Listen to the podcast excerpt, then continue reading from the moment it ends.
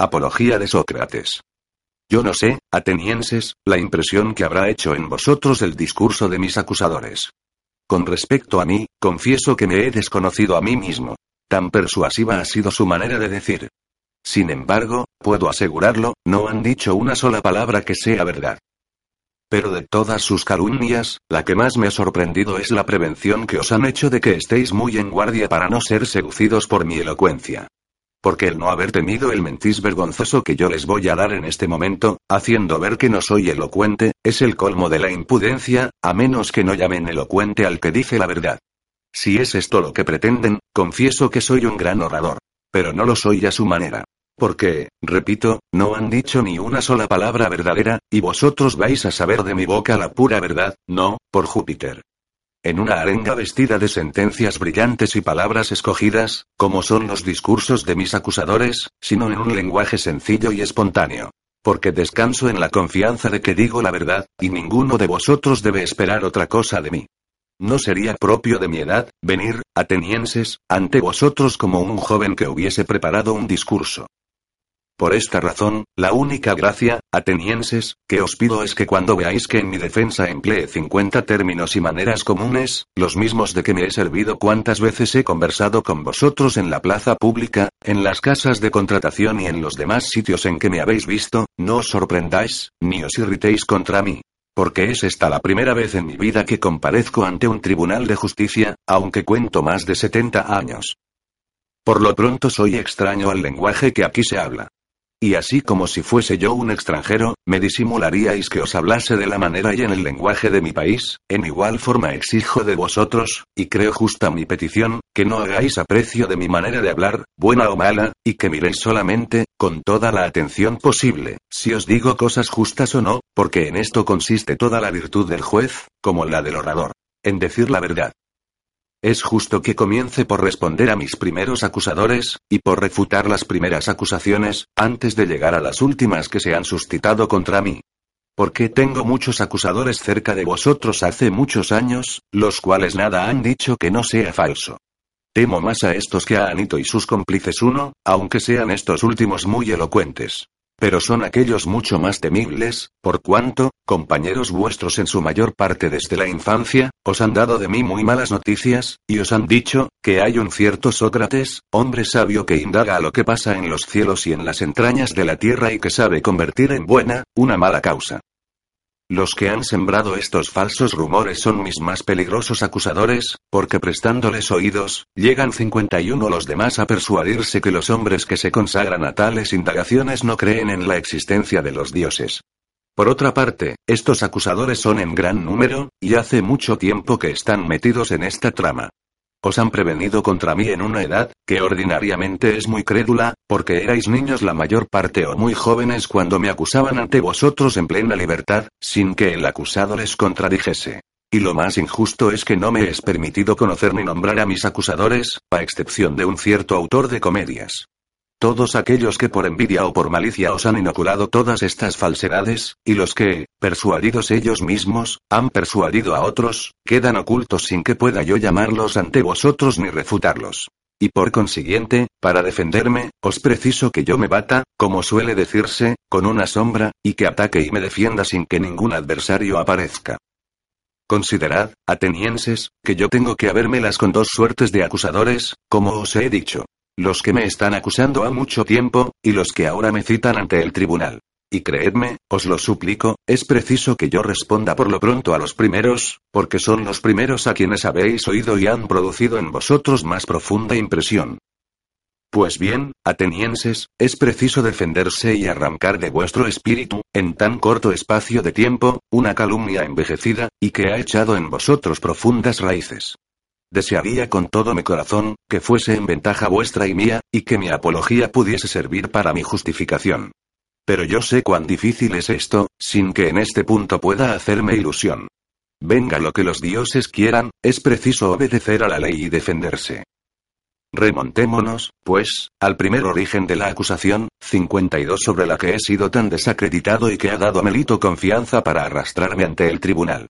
¿Qué decían mis primeros acusadores? Porque es preciso presentar en forma su acusación, como si apareciese escrita y con los juramentos recibidos. Sócrates es un impío. Por una curiosidad criminal quiere penetrar lo que pasa en los cielos y en la tierra, convierte en buena una mala causa, y enseña a los demás sus doctrinas. He aquí la acusación.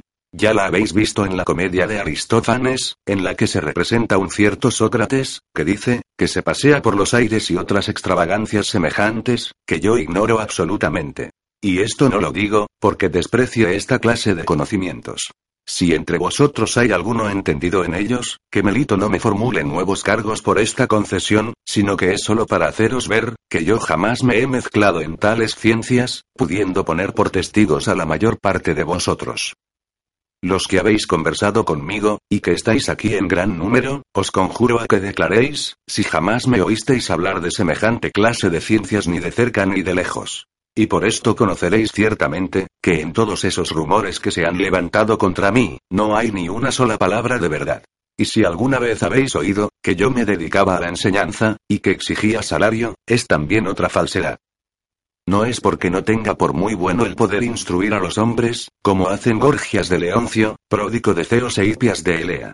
Estos grandes personajes tienen el maravilloso talento, donde quiera que vayan, de persuadir a los jóvenes a que se unan a ellos, y abandonen a sus conciudadanos, cuando podrían estos ser sus maestros sin costarles un óvulo. Y no solo les pagan la enseñanza, sino que contraen con ellos una deuda de agradecimiento infinito. He oído 53 decir, que vino aquí un hombre de paros, que es muy hábil.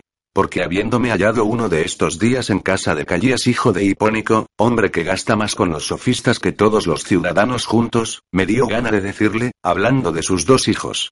Callías, si tuvieses por hijos dos potros o dos terneros, no trataríamos de ponerles al cuidado de un hombre entendido, a quien pagásemos bien, para hacerlos tan buenos y hermosos, cuanto pudieran serlo, y les diera todas las buenas cualidades que debieran tener, ¿Y este hombre entendido no debería ser un buen picador y un buen labrador? Y puesto que tú tienes por hijos hombres, ¿qué maestro has resuelto darles? ¿Qué hombre conocemos que sea capaz de dar lecciones sobre los deberes del hombre y del ciudadano? Porque no dudo que hayas pensado en esto desde el acto que has tenido hijos, y conoces a alguno. Sí, me respondió Callías. ¿Quién es? le repliqué, ¿de dónde es? ¿Y cuánto lleva? Es Ebeno, Sócrates, me dijo. Es de paros, y lleva cinco minas. Para lo sucesivo tendré a Ebeno por muy dichoso, si es cierto que tiene este talento y puede comunicarlo a los demás. Por lo que a mí toca, atenienses, me llenaría de orgullo y me tendría por afortunado, si tuviese esta cualidad, pero desgraciadamente no la tengo. Alguno de vosotros incidirá quizá. Pero Sócrates, ¿qué es lo que haces? ¿De dónde nacen estas calumnias que se han propalado contra ti? Porque si te has limitado a hacer lo mismo que hacen los demás ciudadanos, jamás debieron esparcirse tales rumores. Dinos, pues, el hecho de verdad, para que no formemos un juicio temerario. Esta objeción me parece justa. Voy a explicaros lo que tanto me ha desacreditado y ha hecho mi nombre tan famoso. Escuchadme, pues. Quizá algunos de entre vosotros creerán que yo no hablo seriamente, pero estad persuadidos de que no os diré más que la verdad. 54. La reputación que yo haya podido adquirir, no tiene otro origen que una cierta sabiduría que existe en mí. ¿Cuál es esta sabiduría? Quizá es una sabiduría puramente humana, y corro el riesgo de no ser en otro concepto sabio, al paso que los hombres de que acabo de hablar es, son sabios, de una sabiduría mucho más que humana. Nada tengo que deciros de esta última sabiduría, porque no la conozco, y todos los que me la imputan, mienten, y solo intentan calumniarme. No os incomodéis, atenienses, si al parecer os hablo de mí mismo demasiado ventajosamente. Nada diré que proceda de mí, sino que lo atestiguaré con una autoridad digna de confianza. Por testigo de mi sabiduría os daré al mismo Dios de Delfos, que os dirá si la tengo, y en qué consiste. Todos conocéis a Querefón, mi compañero en la infancia, como lo fue de la mayor parte de vosotros, y que fue desterrado con vosotros, y con vosotros volvió. Ya sabéis qué hombre era Querefón, y cuán ardiente era en cuanto emprendía. Un día, habiendo partido para Delfos, tuvo el atrevimiento de preguntar al oráculo, os suplico que no os irritéis de lo que voy a decir, si había en el mundo un hombre más sabio que yo. La Pitia le respondió, que no había ninguno. Querefón ha muerto, pero su hermano, que está presente, podrá dar fe de ello. Tened presente, atenienses, porque os refiero todas estas cosas pues es únicamente para haceros ver de dónde proceden esos falsos rumores, que han corrido contra mí. Cuando supe la respuesta del oráculo, dije para mí, ¿qué quiere decir el Dios? ¿Qué sentido ocultan estas palabras? Porque yo sé sobradamente que en mí no existe semejante sabiduría, ni pequeña, ni grande. ¿Qué quiere, pues, decir, al declararme el más sabio de los hombres? Porque él no miente. La divinidad no puede mentir. Dudé largo tiempo del sentido del oráculo, hasta que por último, después de gran trabajo, me propuse hacer la 55 prueba siguiente. Fui a casa de uno de nuestros conciudadanos, que pasa por uno de los más sabios de la ciudad. Yo creía, que allí mejor que en otra parte, encontraría materiales para rebatir al oráculo, y presentarle un hombre más sabio que yo, por más que me hubiera declarado el más sabio de los hombres. Examinando pues este hombre, de quien, baste deciros, que era uno de nuestros grandes políticos, sin necesidad de descubrir su nombre, y conversando con él, me encontré, con que todo el mundo le creía sabio, que él mismo se tenía por tal, y que en realidad no lo era. Después de este descubrimiento me esforcé en hacerle ver que de ninguna manera era lo que él creía ser, y he aquí ya lo que me hizo odioso a este hombre y a los amigos suyos que asistieron a la conversación. Luego que de él me separé, razonaba conmigo mismo, y me decía, yo soy más sabio que este hombre.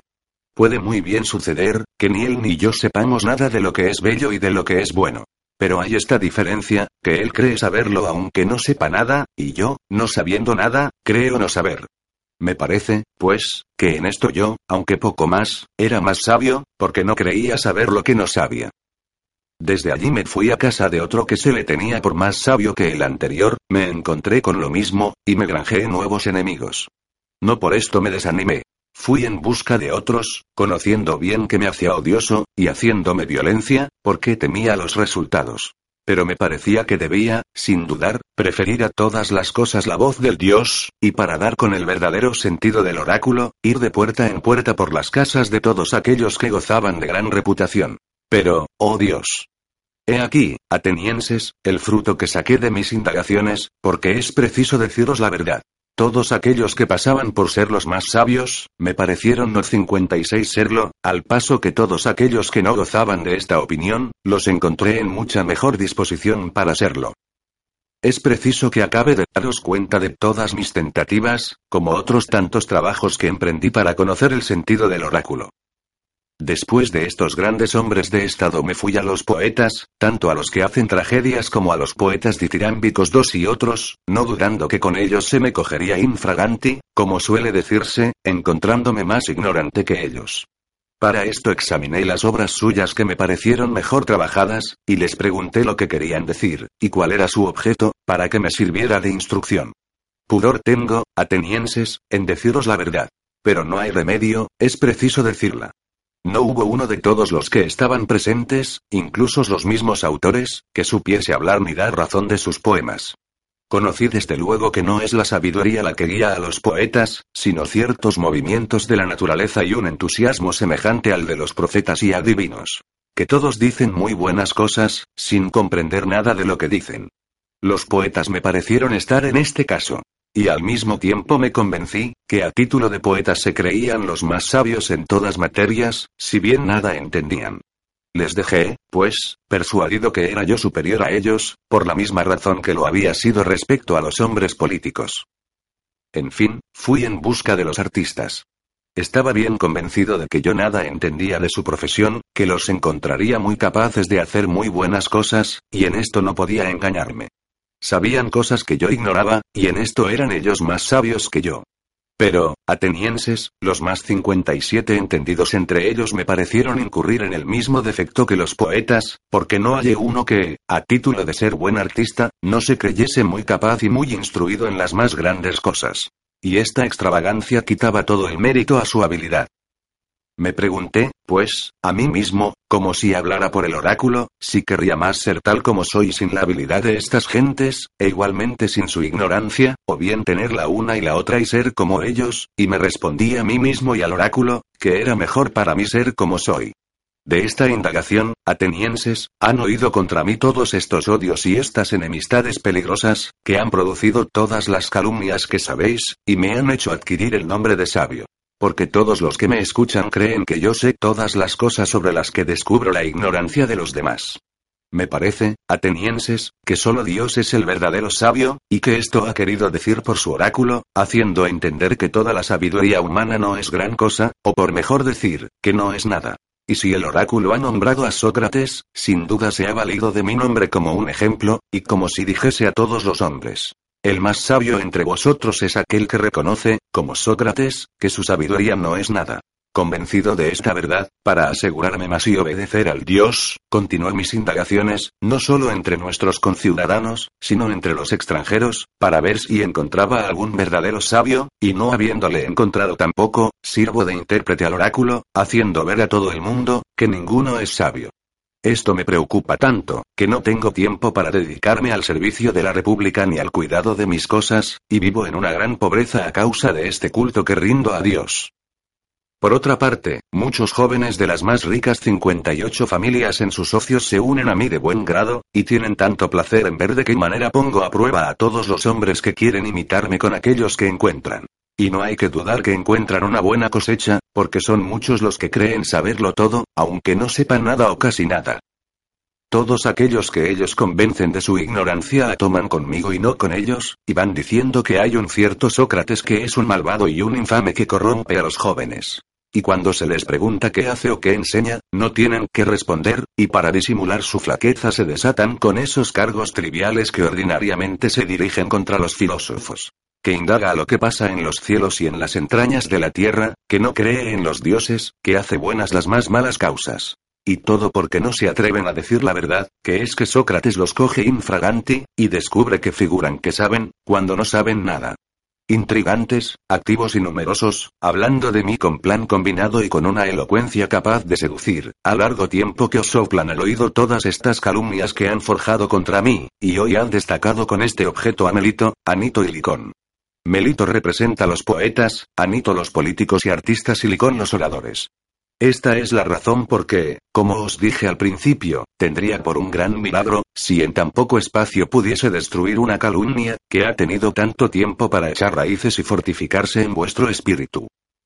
He aquí, atenienses, la verdad pura. No os oculto ni disfrazo nada, aun cuando no ignoro que cuanto digo no hace más que envenenar la llaga. Y esto prueba que digo la verdad, y que tal es el origen de estas calumnias. Cuantas veces queráis tomar el trabajo de profundizarlas, sea ahora o sea más adelante, os convenceréis plenamente de que es este el origen. Aquí tenéis una apología 59 que considero suficiente contra mis primeras acusaciones. Pasemos ahora a los últimos, y tratemos de responder a Melito, a este hombre de bien, tan llevado, si hemos de creerle, por el amor a la patria. Repitamos esta última acusación, como hemos enunciado la primera. Hela aquí, poco más o menos. Sócrates es culpable, porque corrompe a los jóvenes, porque no cree en los dioses del Estado, y porque en lugar de estos pone divinidades nuevas bajo el nombre de demonios. He aquí la acusación. La examinaremos punto por punto. Dice que soy culpable porque corrompo la juventud. Y yo, atenienses, digo que el culpable es Melito, en cuanto, burlándose de las cosas serias, tiene la particular complacencia de arrastrar a otros ante el tribunal, queriendo figurar que se desvela mucho por cosas por las que jamás ha hecho ni el más pequeño sacrificio y voy a probároslo. Ven acá, Melito, dime. ¿Ha habido nada que te haya preocupado más que el hacer los jóvenes lo más virtuosos posible? Melito. Nada, indudablemente. Sócrates. Pues bien. Di a los jueces cuál será el hombre que mejorará la condición de los jóvenes. Porque no puede dudarse que tú lo sabes, puesto que tanto te preocupa esta idea. En efecto, puesto que has encontrado al que los corrompe, y hasta le has denunciado ante los jueces, es preciso que digas quién los hará mejores. Habla. Veamos quién es. ¿Lo ves ahora, Melito? Tú callas. Estás perplejo, y no sabes qué responder. ¿Y no te parece esto vergonzoso? ¿No es una prueba cierta de que jamás ha sido objeto de tu cuidado la educación de la juventud? Pero, repito, se senta excelente Melito, ¿quién es el que puede hacer mejores a los jóvenes? Melito. Las leyes. Sócrates. Melito, no es eso lo que pregunto. Yo te pregunto quién es el hombre. Porque es claro que la primer cosa que este hombre debe saber son las leyes. Melito. Son, Sócrates, los jueces aquí reunidos. Sócrates. ¿Cómo, Melito? ¿Estos jueces son capaces de instruir a los jóvenes y hacerlos mejores? Melito. Sí, ciertamente. Sócrates. ¿Pero son todos estos jueces, o hay entre ellos unos que pueden y otros que no pueden? Melito. Todos pueden. Sócrates. Perfectamente, por Juno. Nos has dado un buen número de buenos preceptores. Pero pasemos adelante. Estos oyentes que nos escuchan, ¿pueden también hacer los jóvenes mejores, o no pueden? Melito. Pueden. Sócrates. ¿Y los senadores? Melito. Los senadores lo mismo. Sócrates. Pero, mi querido Melito, todos los que vienen a las asambleas del pueblo, ¿corrompen igualmente a los jóvenes o son capaces de hacerlos mejores? 61. Melito. Todos son capaces. Sócrates. Se sigue de aquí, que todos los atenienses pueden hacer los jóvenes mejores, menos yo. Solo yo los corrompo. ¿No es esto lo que dices? Melito. Lo mismo. Sócrates. Verdaderamente, buena desgracia es la mía. Pero continúa respondiéndome. ¿Te parece que sucederá lo mismo con los caballos? ¿Pueden todos los hombres hacerlos mejores, y que solo uno tenga el secreto de echarlos a perder? ¿O es todo lo contrario lo que sucede? ¿Es uno solo hay un cierto número de picadores que puedan hacerlos mejores? ¿Y el resto de los hombres, si se sirven de ellos, no los echan a perder? ¿No sucede esto mismo con todos los animales? Sí, sin duda. Ya convengáis en ello Anito y tú o no convengáis. Porque sería una gran fortuna y gran ventaja para la juventud, que solo hubiese un hombre capaz de corromperla, y que todos los demás la pusiesen en buen camino. Pero tú has probado suficientemente, Melito, que la educación de la juventud no es cosa que te haya quitado el sueño, y tus discursos acreditan claramente, que jamás te has ocupado de lo mismo que motiva tu acusación contra mí. Por otra parte te suplico, por Júpiter. Melito, me respondas a esto. ¿Cuál es mejor, habitar con hombres de bien o habitar con pícaros? Respóndeme, amigo mío. Porque mi pregunta no puede ofrecer dificultad. ¿No es cierto que los pícaros causan siempre mal a los que los tratan, y que los hombres de bien producen a los mismos un efecto contrario? Melito. Sin duda. 62. Sócrates.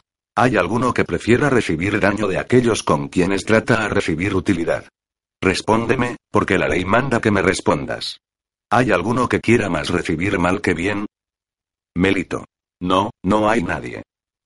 Sócrates. Pero veamos. Cuando me acusas de corromper la juventud y de hacerla más mala, ¿sostienes que lo hago con conocimiento o sin quererlo? Melito. Con conocimiento. Sócrates. Tú eres joven y yo anciano. Es posible que tu sabiduría supere tanto a la mía, que sabiendo tú que el roce con los malos causa mal, y el roce con los buenos causa bien, me supongas tan ignorante, que no sepa que si convierto en malos los que me rodean, me expongo a recibir mal, y que a pesar de esto insista y persista, queriéndolo y sabiéndolo. En este punto, Melito, yo no te creo ni pienso que haya en el mundo quien pueda creerte. Una de dos, o yo no corrompo a los jóvenes, o si los corrompo lo hago sin saberlo y a pesar mío, y de cualquiera manera que sea eres un calumniador. Si corrompo a la juventud a pesar mío, la ley no permite citar a nadie ante el tribunal por faltas involuntarias, sino que lo que quiere es, que se llama aparte a los que las cometen, que se los reprenda, y que se los instruya. Porque es bien seguro, que estando instruido cesaría de hacer lo que hago a pesar mío. Pero tú, con intención, Lejos de verme e instruirme, me arrastras ante este tribunal, donde la ley quiere que se cite a los que merecen castigos, pero no a los que solo tienen necesidad de prevenciones. Así, atenienses, he aquí una prueba evidente, como os decía antes, de que Melito 63 jamás ha tenido cuidado de estas cosas, jamás ha pensado en ellas. Sin embargo, responde aún, y dinos cómo corrompo a los jóvenes. Es según tu denuncia, enseñándoles a no reconocer los dioses que reconoce la patria, y enseñándoles además a rendir culto, bajo el nombre de demonios, a otras divinidades. ¿No es esto lo que dices? Melito. Sí, es lo mismo. Sócrates. Melito, en nombre a esos mismos dioses de que ahora se trata, explícate de una manera un poco más clara, por mí y por estos jueces, porque no acabo de comprender, si me acusas de enseñar que hay muchos dioses, y en este caso, si creo que hay dioses, no soy ateo, y falta la materia para que sea yo culpable, o si estos dioses no son del Estado. ¿Es esto de lo que me acusas? ¿O bien me acusas de que no admito ningún dios, y que enseño a los demás a que no reconozcan ninguno? Melito. Te acuso de no reconocer ningún dios. Sócrates. Oh maravilloso Melito. ¿Por qué dices eso? ¿Qué? Yo no creo como los demás hombres que el sol y la luna son dioses.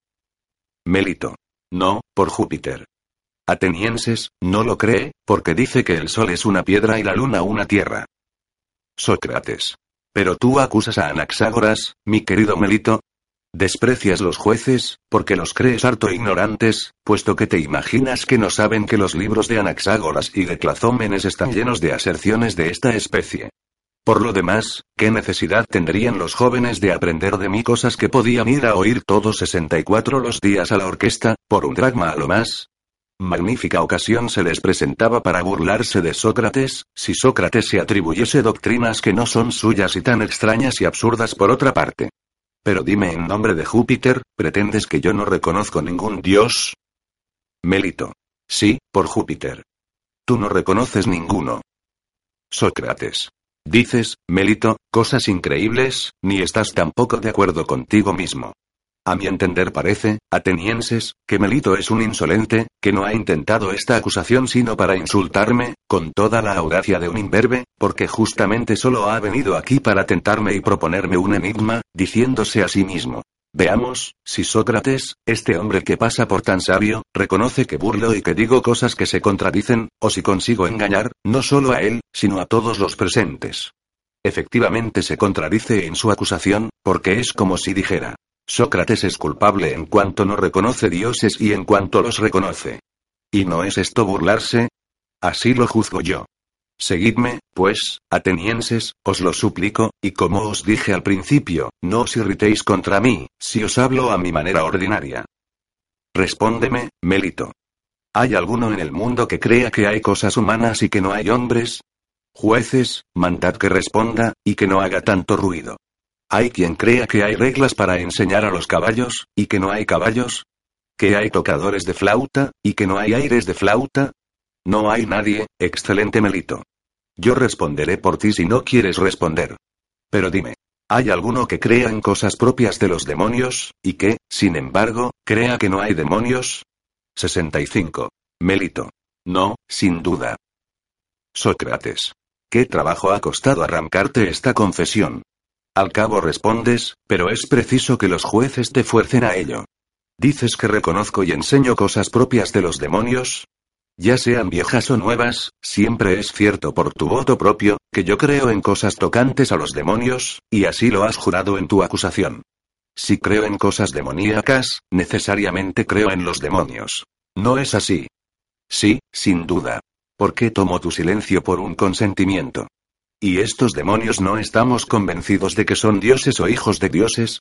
¿Es así, sí o no? Melito. Sí. Sócrates. Por consiguiente, puesto que yo creo en los demonios, según tu misma confesión, y que los demonios son dioses, he aquí la prueba de lo que yo decía, de que tú nos proponías enigmas para divertirte a mis expensas, diciendo que no creo en los dioses, y que, sin embargo, creo en los dioses, puesto que creo en los demonios. Y si los demonios son hijos de los dioses, hijos bastardos, si se quiere, puesto que se dice que han sido habidos de ninfas o de otros seres mortales, ¿quién es el hombre que pueda creer que hay hijos de dioses, y que no hay dioses? Esto es tan absurdo como creer que hay mulos nacidos de caballos y asnos, y que no hay caballos ni asnos. Así, Melito, no puede menos de que hayas intentado esta acusación contra mí, por solo probarme, y a falta de pretexto legítimo, por arrastrarme ante el tribunal. Porque a nadie que tenga sentido común puedes persuadir jamás de que el hombre que cree que hay cosas concernientes a los dioses y a los demonios, pueda creer, 66 sin embargo, que no hay ni demonios, ni dioses, ni héroes. Esto es absolutamente imposible. Pero no tengo necesidad de extenderme más en mi defensa, atenienses, y lo que acabo de decir basta para hacer ver que no soy culpable, y que la acusación de Melito carece de fundamento.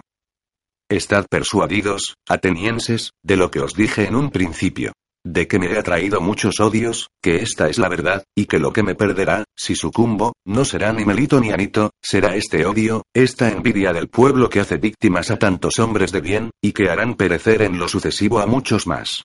Porque no hay que esperar que se satisfagan con el sacrificio solo de mi persona. Quizá me dirá alguno, ¿No tienes remordimiento, Sócrates, en haberte consagrado a un estudio que te pone en este momento en peligro de muerte? A este hombre le daré una respuesta muy decisiva, y le diré que se engaña mucho al creer que un hombre de valor tome en cuenta los peligros de la vida o de la muerte. Lo único que debe mirar en todos sus procederes es ver si lo que hace es justo o injusto, si es acción de un hombre de bien o de un malvado. De otra manera se seguiría que los semidioses que murieron en el sitio de Troya debieron ser los más insensatos, y particularmente el hijo de Fetis, que, para evitar su deshonra, despreció el peligro hasta el punto, que impaciente por matar a Héctor y requerido por la diosa su madre, que le dijo, si mal no me acuerdo. Hijo mío, si vengas la muerte de Patroclo, tu amigo, matando a Héctor, tú morirás porque tu muerte debe seguir a la de Héctor. Él, después de esta amenaza, despreciando el peligro y la muerte y temiendo más vivir como un cobarde, sin vengar a sus amigos, 67. Que yo muera al instante. 3. Gritó, con tal que castigue al asesino de Patroclo, y que no quede yo deshonrado. Sentado en mis buques, peso inútil sobre la tierra. 4. ¿Os parece que se inquietaba Fetis del peligro de la muerte? Es una verdad constante, atenienses, que todo hombre que ha escogido un puesto que ha creído honroso, o que ha sido colocado en él por sus superiores, debe mantenerse firme, y no debe temer ni la muerte, ni lo que haya de más terrible, anteponiendo a todo el honor. Me conduciría de una manera singular y extraña, atenienses, si después de haber guardado fielmente todos los puestos a que me han destinado nuestros generales en Potidea, en Anfípolis y en Delio 5 y de haber expuesto mi vida tantas veces, ahora que el Dios me ha ordenado, porque así lo creo, pasar mis días en el estudio de la filosofía, estudiándome a mí mismo y estudiando a los demás, abandonase este puesto por miedo a la muerte o a cualquier otro peligro. Verdaderamente esta sería una deserción criminal, y me haría acreedora que se me citara ante este tribunal como un impío, que no cree en los dioses, que desobedece al oráculo, que teme la muerte y que se cree sabio, y que no lo es. ¿Por qué temer la muerte, atenienses, no es otra cosa que creerse sabio sin serlo, y creer conocer lo que no se sabe? En efecto, nadie conoce la muerte, ni sabe si es el mayor de los bienes para el hombre. Sin embargo, se la teme, como si se 68 supiese con certeza que es el mayor de todos los males.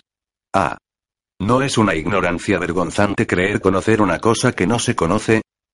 Respecto a mí, atenienses, quizás soy en esto muy diferente de todos los demás hombres, y si en algo parezco más sabio que ellos, es porque no sabiendo lo que nos espera más allá de la muerte, digo y sostengo que no lo sé.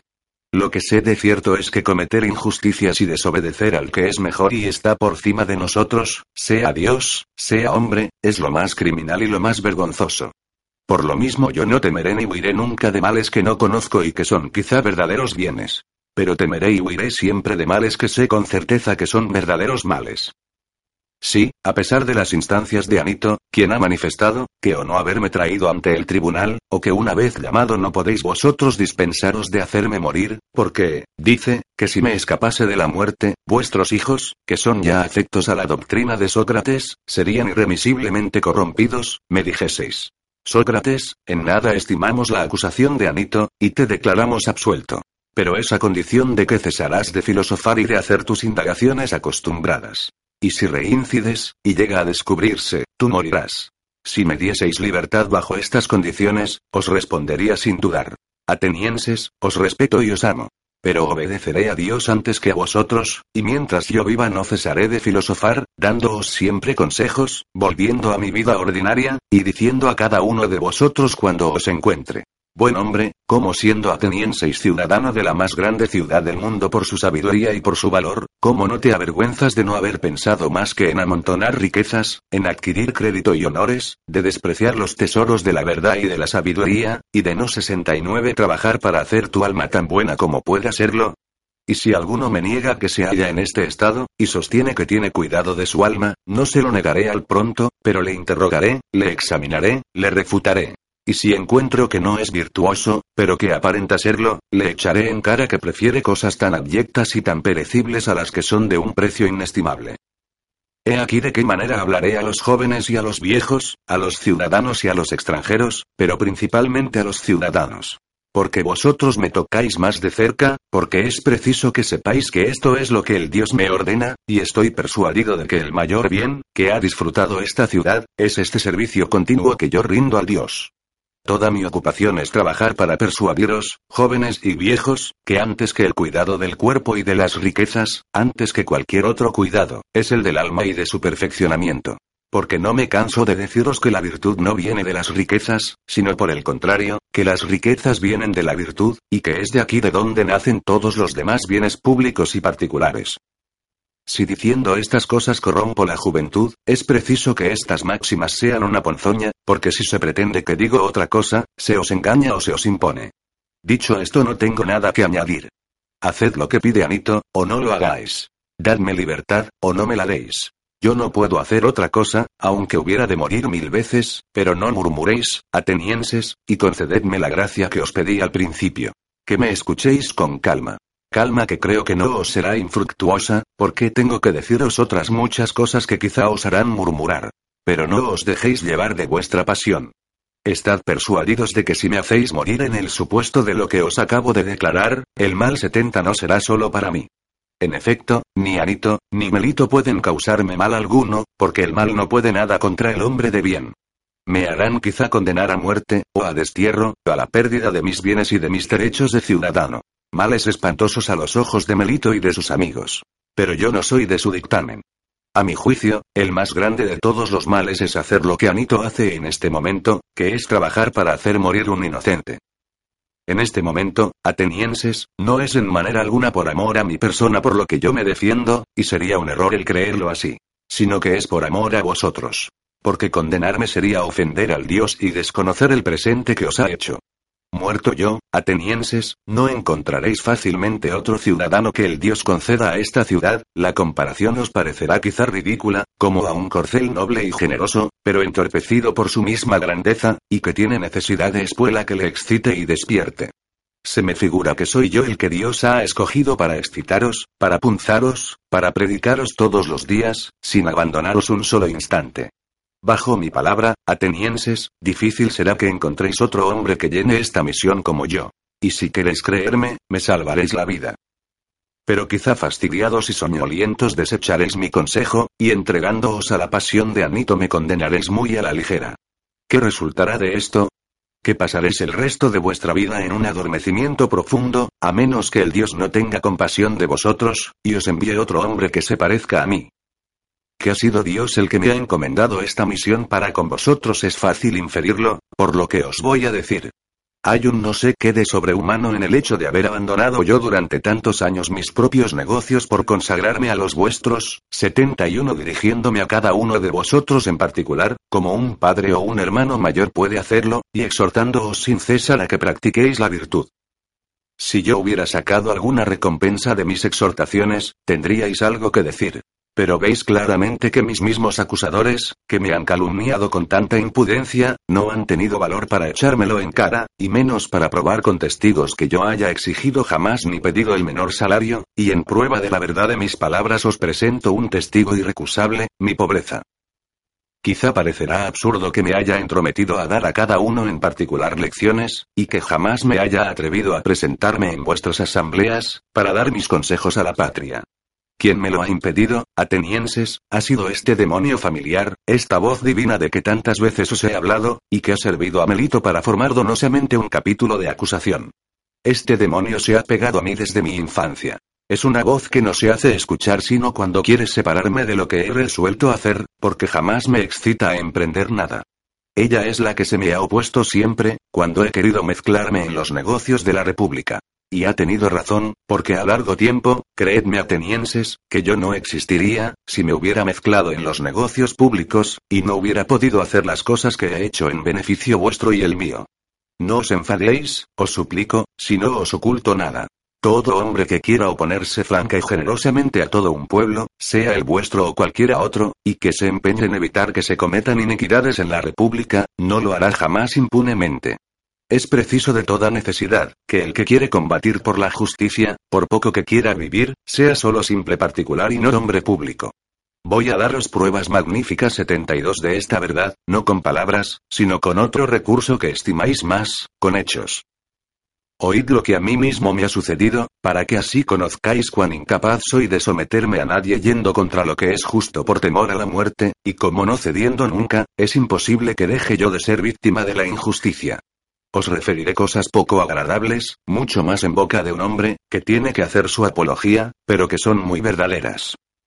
Ya sabéis, atenienses, que jamás he desempeñado ninguna magistratura, y que tan solo he sido senador. La tribu antióquida, a la que pertenezco, estaba en turno en el Británeo, cuando contra toda ley os empeñasteis en procesar, bajo un contexto, a los diez generales que no habían enterrado los cuerpos de los ciudadanos muertos en el combate naval de las Arginusas 6. Injusticia que reconocéis y de la que os arrepentisteis después. Entonces fui el único senador que se atrevió a oponerse a vosotros para impedir esta violación de las leyes. Protesté contra vuestro decreto, y a pesar de los oradores que se preparaban para denunciarme, a pesar de vuestras amenazas y vuestros gritos, quise más correr este peligro con la ley y la justicia, que consentir con vosotros en tan insigne iniquidad, sin que me arreglaran ni las cadenas, ni la muerte. Esto acaeció cuando la ciudad era gobernada por el pueblo, pero después que se estableció la oligarquía, habiéndonos mandado a los treinta tiranos a otros cuatro y a mí a todos los siete, nos dieron la orden de conducir desde Salamina a León el Salaminiano, para hacerle morir, 73 porque daban estas órdenes a muchas personas para comprometer el mayor número de ciudadanos posible en sus iniquidades. Y entonces yo hice ver, no con palabras sino con hechos, que la muerte a mis ojos era nada, permítaseme esta expresión, y que mi único cuidado consistía en no cometer impiedades e injusticias. Todo el poder de estos treinta tiranos, por terrible que fuese, no me intimidó, ni fue bastante para que me manchara con tan impía iniquidad. Cuando salimos de Tolos, los otros cuatro fueron a Salamina y condujeron aquí a León, y yo me retiré a mi casa, y no hay que dudar, que mi muerte hubiera seguido a mi desobediencia, si en aquel momento no se hubiera verificado la abolición de aquel gobierno. Existe un gran número de ciudadanos que pueden testimoniar de mi veracidad. ¿Creéis que hubiera yo vivido tantos años si me hubiera mezclado en los negocios de la República, y como hombre de bien hubiera combatido toda clase de intereses bastardos, para dedicarme exclusivamente a defender la justicia? Esperanza vana, atenienses. Ni yo ni ningún otro hubiera podido hacerlo. Pero la única cosa que me he propuesto toda mi vida en público y en particular es no ceder ante nadie, sea quien fuere, contra la justicia, ni ante esos mismos tiranos que mis calumniadores quieren convertir en mis discípulos. Jamás he tenido por oficio el enseñar, y si ha habido algunos jóvenes o ancianos que han tenido deseo de verme a la obra y oír mis conversaciones, no les he negado esta satisfacción, porque como no es mercenario mi oficio, no rehuso el hablar, aun cuando con nada se me retribuye y estoy dispuesto siempre a espontanearme con ricos y pobres, dándoles toda anchura para que me pregunten, y, si lo prefieren, para que me respondan a las cuestiones que yo suscite. 74. Y si entre ellos hay algunos que se han hecho hombres de bien o pícaros, no hay que alabarme ni reprenderme por ello, porque no soy yo la causa, puesto que jamás he prometido enseñarles nada, y de hecho nada les he enseñado. Y si alguno se alaba de haber recibido lecciones privadas o oído de mí cosas distintas de las que digo públicamente a todo el mundo, estad persuadidos de que no dice la verdad. Ya sabéis, atenienses, por qué la mayor parte de las gentes gustan escucharme y conversar detenidamente conmigo. Os he dicho la verdad pura, y es porque tienen singular placer en combatir con gentes que se tienen por sabias y que no lo son. Combates que no son desagradables para los que los dirigen. Como os dije antes, es el Dios mismo el que me ha dado esta orden por medio de oráculos, por sueños y por todos los demás medios de que la divinidad puede valerse para hacer saber a los hombres su voluntad. Si lo que digo no fuese cierto, os sería fácil convencerme de ello. Porque si yo corrompía a los jóvenes, y de hecho estuviesen ya corrompidos, sería preciso que los más avanzados en edad, y que saben en conciencia que les he dado perniciosos consejos en su juventud, se levantasen contra mí y me hiciesen castigar. Y si no querían hacerlo, sería un deber en sus parientes, como sus padres, sus hermanos, sus tíos, venir a pedir venganza contra el corruptor de sus hijos, de sus sobrinos, de sus hermanos. Veo muchos que están presentes, como Critón, que es de mi pueblo y de mi edad, padre de Critóbulo, que aquí se halla. Lisanías de Esfetios, padre de Esquines, también presente. Antifón, también del pueblo de Cefisa y padre de Epígenes. Y muchos otros, cuyos hermanos han estado en relación conmigo, como Nicóstrates, hijo de Zotidas y hermano de Teodoto, que ha muerto y que por lo tanto no tiene necesidad del socorro 75 de su hermano. Veo también a Parales, hijo de Demodoco y hermano de Teages.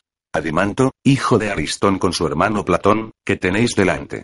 Eartodoro, hermano de Apolodoro 8 y muchos más, entre los cuales está obligado Melito a tomar por lo menos uno o dos para testigos de su causa. Si no ha pensado en ello, aún es tiempo. Yo le permito hacerlo. Que diga, pues, si puede. Pero no puede, atenienses. Veréis que todos estos están dispuestos a defenderme, a mí que he corrompido y perdido enteramente a sus hijos y hermanos, si hemos de creer a Melito y a Anito. No quiero hacer valer la protección de los que he corrompido, porque podrían tener sus razones para defenderme. Pero sus padres, que no he seducido y que tienen ya cierta edad, ¿qué otra razón pueden tener para protegerme más que mi derecho y mi inocencia? ¿No saben que Melito es un hombre engañoso, y que yo no digo más que la verdad? He aquí, atenienses, las razones de que puedo valerme para mi defensa. Las demás que paso en silencio son de la misma naturaleza. Pero quizá habrá alguno entre vosotros, que acordándose de haber estado en el puesto en que yo me hallo, se irritará contra mí, porque peligros mucho menores los ha conjurado, suplicando a sus jueces con lágrimas, y, para excitar más la compasión, haciendo venir aquí sus hijos, sus parientes y sus amigos, mientras que yo no he querido recurrir a semejante aparato, a pesar de las señales que se advierten de que corro el mayor de todos los peligros. Quizá presentándose a su espíritu esta diferencia, les agriará contra mí, y dando en tal situación su voto, le darán con indignación. 76 Si hay alguno que abrigue estos sentimientos, lo que no creo, y solo lo digo en hipótesis, la excusa más racional de que puedo valerme con él es decirle, Amigo mío, tengo también parientes, porque para servirme de la expresión de Homero, yo no he salido de una encina o de una roca nueve, sino que he nacido como los demás hombres. De suerte, atenienses, que tengo parientes y tengo tres hijos, de los cuales el mayor está en la adolescencia y los otros dos en la infancia, y sin embargo, no les haré comparecer aquí para comprometeros a que me absolváis. ¿Por qué no lo haré? No es por una terquedad altanera, ni por desprecio hacia vosotros. Y dejo a un lado si miro la muerte con intrepidez o con debilidad, porque esta es otra cuestión. Sino que es por vuestro honor y por el de toda la ciudad. No me parece regular ni honesto que vaya yo a emplear esta clase de medios a la edad que tengo y con toda mi reputación verdadera o falsa. Basta que la opinión generalmente recibida sea que Sócrates tiene alguna ventaja sobre la mayor parte de los hombres. Si los que entre vosotros pasan por ser superiores a los demás por su sabiduría, su valor o por cualquiera otra virtud se rebajasen de esta manera, me avergüenzo decirlo, como muchos que he visto, que habiendo pasado por grandes personajes, hacían, sin embargo, cosas de una bajeza sorprendente cuando se los juzgaba, como si estuviesen persuadidos de que sería para ellos un gran mal si les hacían morir, y de que se harían inmortales si los absolvían. Repito que obrando así, harían la mayor afrenta a esta ciudad, porque darían lugar a que los extranjeros creyeran, que los más virtuosos, de entre los atenienses, preferidos para obtener los más altos honores y dignidades 77 por elección de los demás, en nada se diferenciaban de miserables mujeres. Y esto no debéis hacerlo, atenienses, vosotros que habéis alcanzado tanta nombradía. Y si quisiéramos hacerlo, estáis obligados a impedirlo y declarar que condenaréis más pronto a aquel que recurra a estas escenas trágicas para mover a compasión, poniendo en ridículo vuestra ciudad, que a aquel que espere tranquilamente la sentencia que pronunciéis. Pero sin hablar de la opinión, atenienses, no me parece justo suplicar al juez ni hacerse absolver a fuerza de súplicas. Es preciso persuadirle y convencerle, porque el juez no está sentado en su silla para complacer violando la ley, sino para hacer justicia obedeciéndola. Así es como lo ha ofrecido por juramento, y no está en su poder hacer gracia a quien le agrade, porque está en la obligación de hacer justicia. No es conveniente que os acostumbremos al perjurio, ni vosotros debéis dejaros acostumbrar. Porque los unos y los otros seremos igualmente culpables para con los dioses. No esperéis de mí, atenienses, que yo recurra para con vosotros a cosas que no tengo por buenas, ni justas, ni piadosas, y menos que lo haga en una ocasión en que me veo acusado de impiedad por mérito. Porque si os ablandase con mis súplicas y os forzase a violar vuestro juramento, sería evidente que os enseñaría a no creer en los dioses, y, queriendo justificarme, probaría contra mí mismo, que no creo en ellos. Pero es una fortuna atenienses, que esté yo en esta creencia. Estoy más persuadido de la existencia de Dios que ninguno de mis acusadores.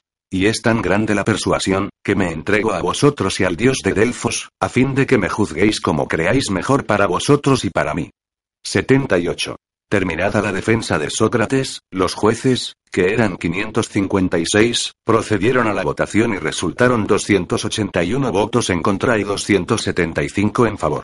Y Sócrates, condenado por una mayoría de seis votos, tomó la palabra y dijo. No creáis, atenienses, que me haya conmovido el fallo que acabáis de pronunciar contra mí, y esto por muchas razones. La principal, porque ya estaba preparado para recibir este golpe. Mucho más sorprendido estoy con el número de votantes en pro y en contra, y no esperaba verme condenado por tan escaso número de votos. Advierto que solo por tres votos no he sido absuelto. Ahora veo que me he librado de las manos de Melito. Y no solo librado, sino que os consta a todos que si Anito y Licón no se hubieran levantado para acusarme, Melito hubiera pagado seis mil dragmas diez por no haber obtenido la quinta parte de votos. Melito me juzga digno de muerte. En buen hora. ¿Y yo de qué pena once me juzgaré digno? Veréis claramente, atenienses, que yo no escojo más que lo que merezco. ¿Y cuál es? ¿A qué pena, a qué multa voy a condenarme por no haber callado las cosas buenas que aprendí durante toda mi vida? Por haber despreciado lo que los demás buscan con tanto afán, las riquezas, el cuidado de los negocios domésticos, los empleos y las dignidades. Por no haber entrado jamás en ninguna cábala, ni en ninguna conjuración, prácticas bastante ordinarias en esta ciudad.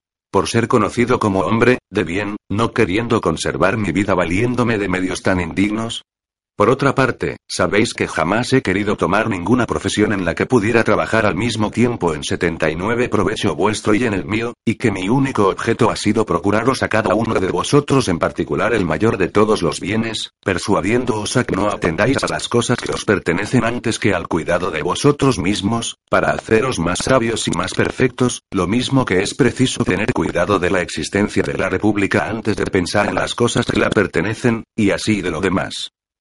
Dicho esto, ¿de qué soy digno? De un gran bien sin duda, atenienses, si proporcionáis verdaderamente la recompensa al mérito. De un gran bien que pueda convenir a un hombre tal como yo. ¿Y qué es lo que conviene a un hombre pobre, que es vuestro bienhechor, y que tiene necesidad de un gran desahogo para ocuparse en exhortaros? Nada le conviene tanto, atenienses, como el ser alimentado en el Británeo y esto le es más debido que a los que entre vosotros han ganado el premio en las corridas de caballos y carros en los Juegos Olímpicos 12. Porque estos con sus victorias hacen que aparezcamos felices, y yo os hago, no en la apariencia, sino en la realidad. Por otra parte, estos no tienen necesidad de este socorro, y yo la tengo. Si en justicia es preciso adjudicarme una recompensa digna de mí, esta es la que merezco, el ser alimentado en el Británeo. Al hablaros así, atenienses, quizá me acusaréis de que lo hago con la terquedad y arrogancia con que deseché antes los lamentos y las súplicas. Pero no hay nada de eso. El motivo que tengo es, atenienses, que abrigo la convicción de no haber hecho jamás el menor daño a nadie queriéndolo y sabiéndolo. No puedo hoy persuadiros de ello, porque el tiempo que me queda es muy corto.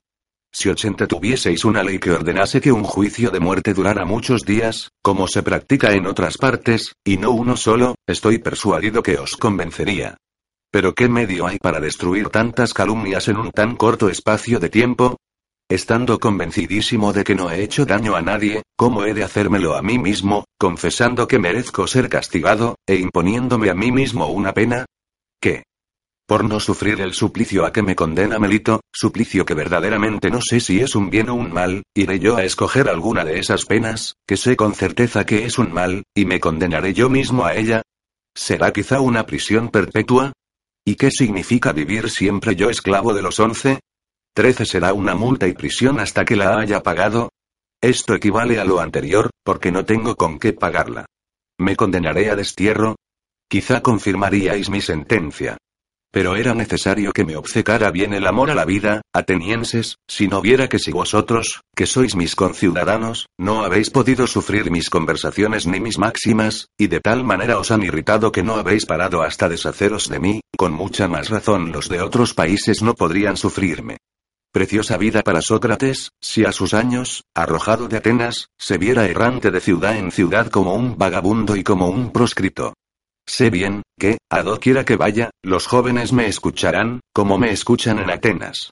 Pero si los rechazo harán que sus padres me destierren. Y si no los rechazo, sus padres y parientes me arrojarán por causa de ellos. Pero me dirá quizá alguno. ¿Qué? Sócrates, si marchas desterrado no podrás mantenerte en reposo y guardar silencio, ya veo que este punto es de los más 81 difíciles para hacerlo comprender a alguno de vosotros, porque si os digo que callar en el destierro sería desobedecer a Dios, y que por esta razón me es imposible guardar silencio, no me creeríais y miraríais esto como una ironía. Y si por otra parte os dijese que el mayor bien del hombre es hablar de la virtud todos los días de su vida y conversar sobre todas las demás cosas que han sido objeto de mis discursos, ya sea examinándome a mí mismo, ya examinando a los demás, porque una vida sin examen no es vida, aún me creeríais menos. Así es la verdad, atenienses, por más que se os resista creerla. En fin, no estoy acostumbrado a juzgarme acreedor a ninguna pena.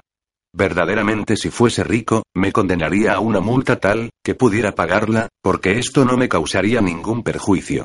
Pero no puedo, porque nada tengo, a menos que no queráis que la multa sea proporcionada a mi indigencia, y en este concepto podría extenderme hasta una mina de plata, y a esto es a lo que yo me condeno. Pero Platón, que está presente, Critón, Critóbulo y Apolodoro. Quieren que me extienda hasta 30 minas, de que ellos responden.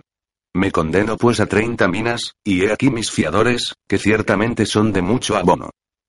Habiéndose Sócrates condenado a sí mismo a la multa por obedecer a la ley, los jueces deliberaron y le condenaron a muerte, y entonces Sócrates tomó la palabra y dijo, en verdad, atenienses, por demasiada impaciencia y precipitación vais a cargar con un baldón y dar lugar a vuestros envidiosos enemigos a que acusen a la República de haber hecho morir a Sócrates, a este hombre sabio, porque para agravar vuestra vergonzosa situación, ellos me llamarán sabio aunque no lo sea. En lugar de que si 82 hubieseis tenido un tanto de paciencia, mi muerte venía de suyo, y hubieseis conseguido vuestro objeto, porque ya veis que en la edad que tengo estoy bien cerca de la muerte. No digo esto por todos los jueces, sino tan solo por los que me han condenado a muerte, y a ellos es a quienes me dirijo. ¿Creéis que yo hubiera sido condenado, si no hubiera reparado en los medios para defenderme? ¿Creéis que me hubieran faltado palabras insinuantes y persuasivas? No son las palabras, atenienses, las que me han faltado. Es la impudencia de no haberos dicho cosas que hubierais gustado mucho de oír. Hubiera sido para vosotros una gran satisfacción haberme visto lamentar, suspirar, llorar, suplicar y cometer todas las demás bajezas que estáis viendo todos los días en los acusados. Pero en medio del peligro, no he creído que debía rebajarme a un hecho tan cobarde y tan vergonzoso, y después de vuestra sentencia no me arrepiento de no haber cometido esta indignidad, porque quiero más morir después de haberme defendido como me he defendido, que vivir por haberme arrastrado ante vosotros. Ni en los tribunales de justicia, ni en medio de la guerra, debe el hombre honrado salvar su vida por tales medios. Sucede muchas veces en los combates, que se puede salvar la vida muy fácilmente, arrojando las armas y pidiendo cuartel al enemigo, y lo mismo sucede en todos los demás peligros. Hay mil expedientes para evitar la muerte. Cuando está uno en posición de poder decirlo todo o hacerlo todo. Ah. Atenienses, no es lo difícil evitar la muerte. Lo es mucho más evitar la deshonra, que marcha más ligera que la muerte. Esta es la razón, porque, viejo y pesado como estoy, me he dejado llevar por la más pesada de las dos, la muerte. Mientras que la más ligera, el crimen, está adherida a mis acusadores, que tienen vigor y ligereza. Yo voy a sufrir la muerte, a la que me habéis condenado, pero ellos sufrirán la iniquidad y la infamia a que la 83 verdad les condena. Con respecto a mí, me atengo a mi castigo, y ellos se atendrán al suyo. En efecto, quizá las cosas han debido pasar así, y en mi opinión no han podido pasar de mejor modo. Oh vosotros. Que me habéis condenado a muerte, quiero predeciros lo que os sucederá, porque me veo en aquellos momentos, cuando la muerte se aproxima, en que los hombres son capaces de profetizar el porvenir. Os lo anuncio, vosotros que me hacéis morir, vuestro castigo no tardará, cuando yo haya muerto, y será, por Júpiter. Más cruel que el que me imponéis. En deshaceros de mí, solo habéis intentado descargares del importuno peso de dar cuenta de vuestra vida, pero os sucederá todo lo contrario. Yo os lo predigo. Se levantará contra vosotros y os reprenderá un gran número de personas, que han estado contenidas por mi presencia, aunque vosotros no lo apercibíais. Pero después de mi muerte serán tanto más importunos y difíciles de contener, cuanto que son más jóvenes. Y más os irritaréis vosotros, porque si creéis que basta matar a unos para impedir que otros os echen en cara que vivís mal, os engañáis. Esta manera de libertarse de sus censores ni es decente, ni posible. La que es a la vez muy decente y muy fácil es, no cerrar la boca a los hombres, sino hacerse mejor. Lo dicho basta para los que me han condenado, y los entrego a sus propios remordimientos.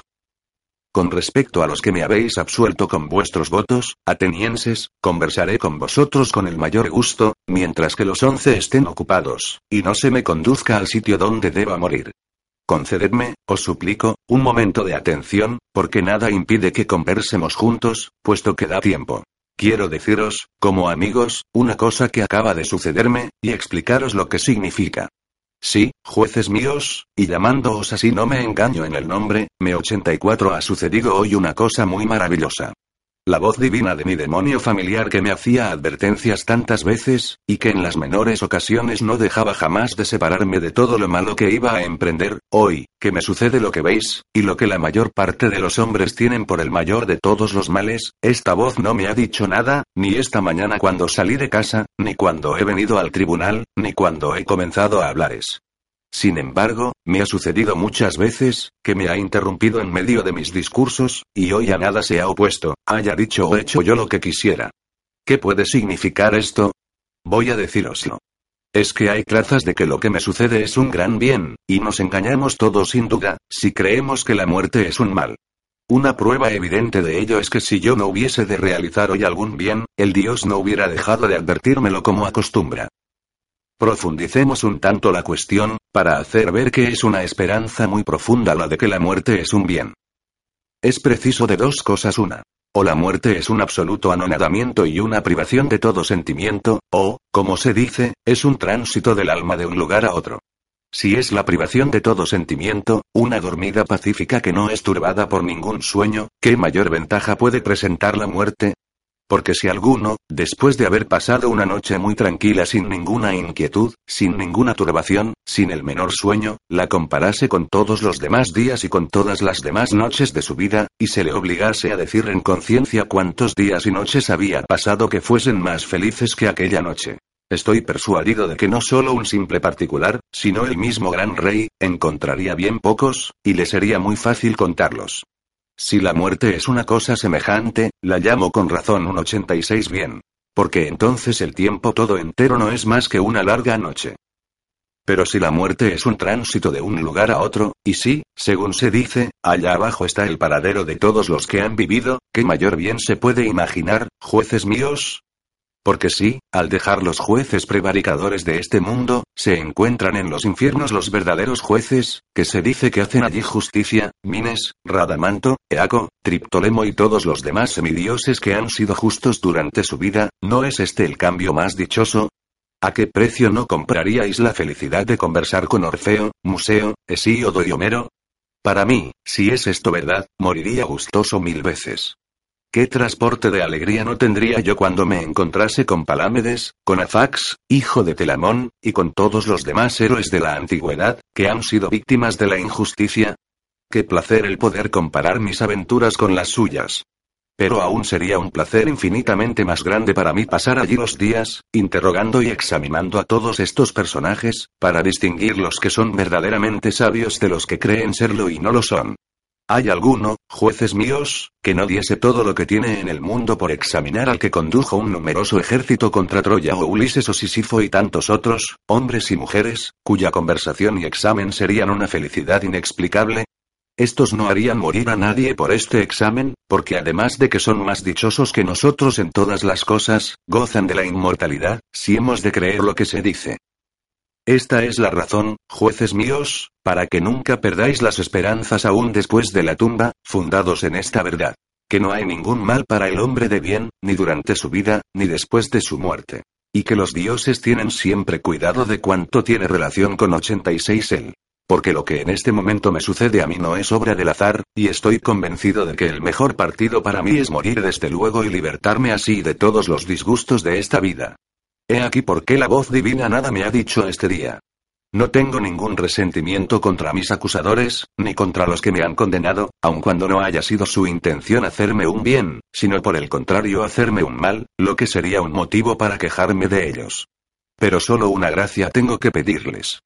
Cuando mis hijos sean mayores, os suplico los hostiguéis, los atormentéis, como yo os he atormentado a vosotros, si veis que prefieren las riquezas a la virtud, y que se creen algo cuando no son nada. No dejéis de sacarlos a la vergüenza, si no se aplican a lo que deben aplicarse, y creen ser lo que no son. Porque así es como yo he obrado con vosotros. Si me concedéis esta gracia, lo mismo yo que mis hijos no podremos menos de alabar vuestra justicia. Pero ya es tiempo de que nos retiremos de aquí, yo para morir, vosotros para vivir. Entre vosotros y yo, ¿quién lleva la mejor parte? Esto es lo que nadie sabe, excepto Dios. Uno de los últimos acusadores de Sócrates fueron Anito, que murió después lapidado en el Ponto, Licón, que sostuvo la acusación, y Melito. Véase a Eutifrón. Dos se llamaban así los poetas que hacían himnos en honor de Baco. 3 Homero, Ilíada, Lip. 18, V. 96, 98. 4 Homero, Ilíada, Lip. 18, V. 104. 5 Sócrates se distinguió por su valor en los dos primeros sitios, y en la batalla de Delio salvó la vida a Xenofonte, su discípulo, y a Alcibíades. 6 Este combate fue dado por Celicratidas, general de los lacedemonios, contra los diez generales atenienses. Estos últimos consiguieron la victoria. 7 Tolos era la sala de despacho de los británeos o senadores. 8 Cuando Sócrates fue condenado, Apolodoro exclamó. Sócrates, lo que me aflige más es verte morir inocente. Sócrates, pasándole la mano suavemente por la cabeza, le dijo con la risa en los labios. Amigo mío. ¿Querrías más verme morir culpable? 9 Odisea, Lip.